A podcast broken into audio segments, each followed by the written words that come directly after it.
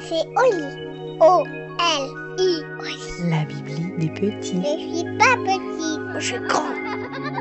Bonjour, je suis Agnès de Sarthe et je vais vous raconter l'histoire d'Orso, des quatre géants et de la petite ours.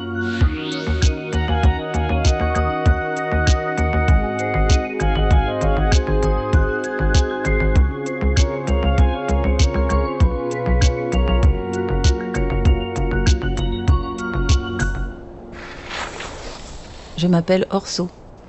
Ça veut dire ours en Corse. Mes parents m'ont donné ce prénom parce qu'ils m'ont fabriqué là-bas, en Corse, il y a sept ans. J'aime pas trop penser à ça, à la Corse et à mes parents qui me fabriquent. Et puis la Corse, c'est un endroit où il fait chaud, alors que là, au moment où je vous parle, je suis dans la neige, au ski.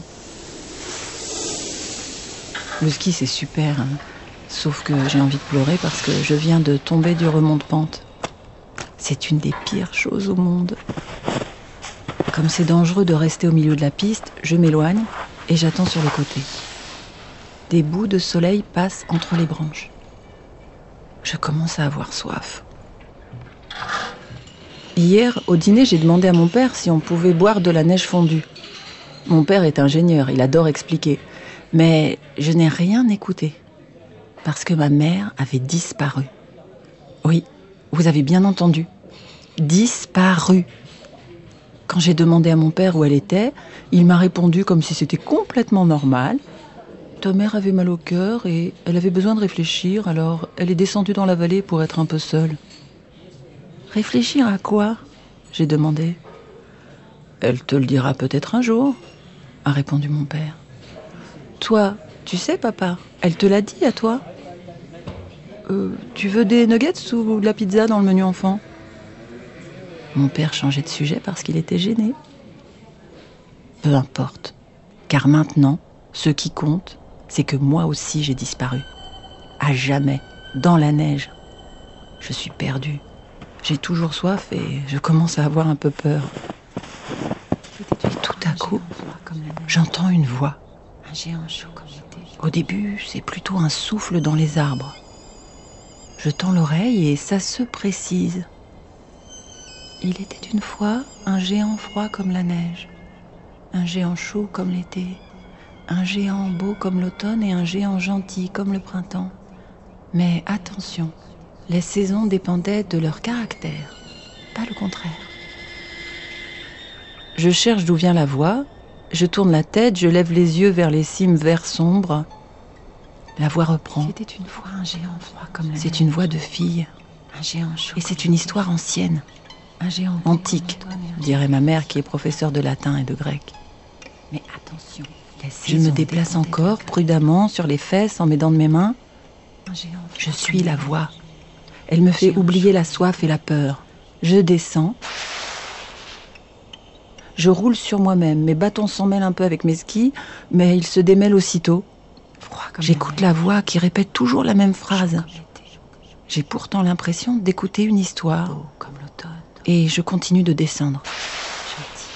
Sans faire exprès, je réussis à retrouver le bas de la piste. Soudain, je suis face à Mathieu, mon moniteur. Il est étonné. Tu es très débrouillard, me dit-il. Mais la prochaine fois, attends-moi, je t'aiderai. La prochaine fois, c'est aujourd'hui.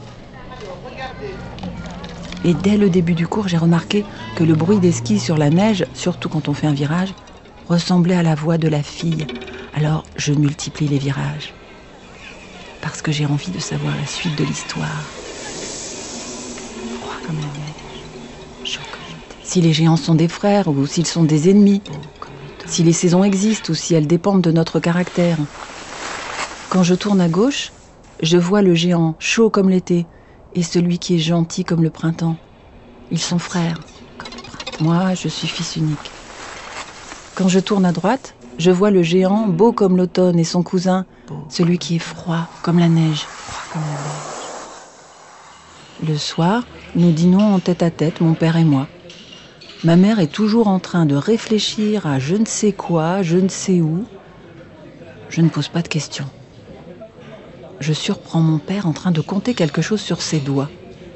C'est étrange pour un scientifique comme lui. Je ne fais pas de remarques. C'est ce qu'on appelle le respect de la vie privée. Et c'est quelque chose de très important dans notre famille. Une fois au lit, je reprends l'histoire des géants où je l'avais laissée. Comme. Mais je m'endors avant d'avoir trouvé la suite. Quand je me réveille le lendemain matin, j'appelle mon père. Je veux savoir l'heure qu'il est. Comme il ne répond pas, je me penche par-dessus le rebord de la mezzanine pour vérifier s'il dort encore dans son lit qui est juste au-dessous du mien. Le lit est vide. Les draps sont tout froissés, la couverture rejetée. Je suis seule. Seule dans ma chambre. Seule dans l'hôtel. Seule au ski. Seule au monde. Mais je n'ai pas peur. Je me sens fort et grand. Je choisis moi-même mes vêtements dans la valise et je m'habille. Quand j'arrive dans la salle du restaurant, je redeviens petit d'un coup. Dès que je vois maman juste en face de moi, assise devant une tasse et un croissant, j'ai envie de me rouler en boule sur ses genoux, de respirer son odeur et qu'elle me serre dans ses bras. Je me précipite vers elle. Tu as fini de réfléchir? Je lui demande. On n'a jamais fini de réfléchir, répond-elle en m'embrassant. Pourquoi tu es revenu alors Pour vous, pour voir la montagne. Tu n'as pas besoin de m'expliquer, maman. Raconte-moi juste une histoire. Je te dis le début et tu fais la fin, d'accord? Elle hoche la tête et je lui récite la phrase que j'ai entendue avant-hier, quand je suis tombée du téléski.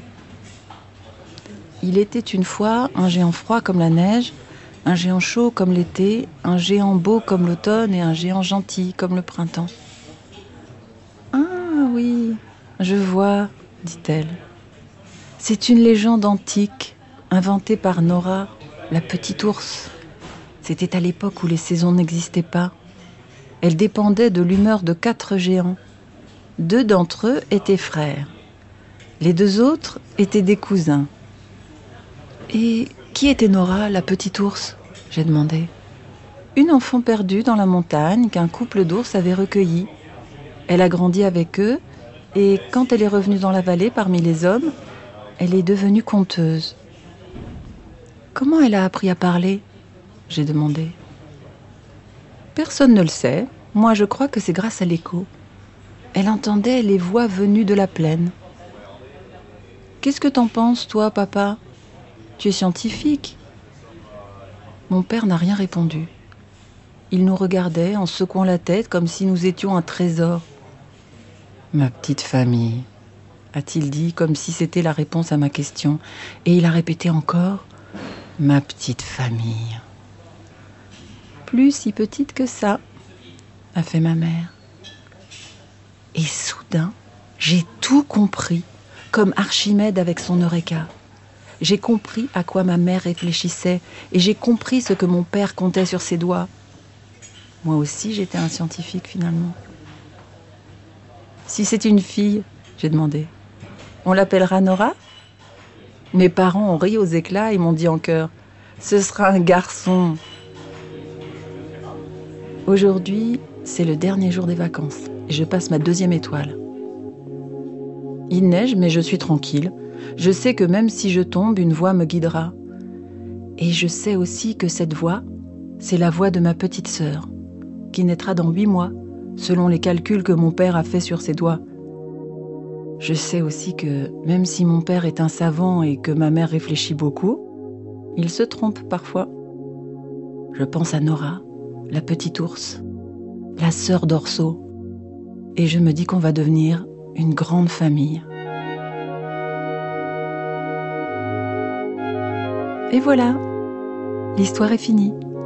Maintenant, au lit.